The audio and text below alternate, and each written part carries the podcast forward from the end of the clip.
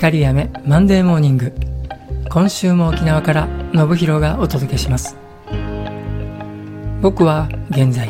6匹の猫のお世話を毎日しています。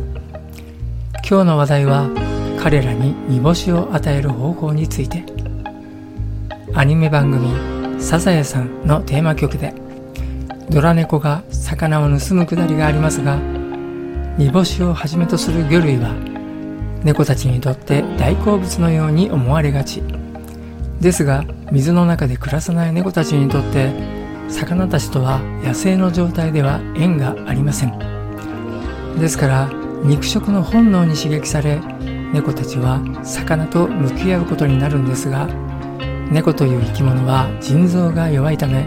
特に塩水を飲んでいる海の魚との相性はよくありません。特に家の中で暮らす猫たちには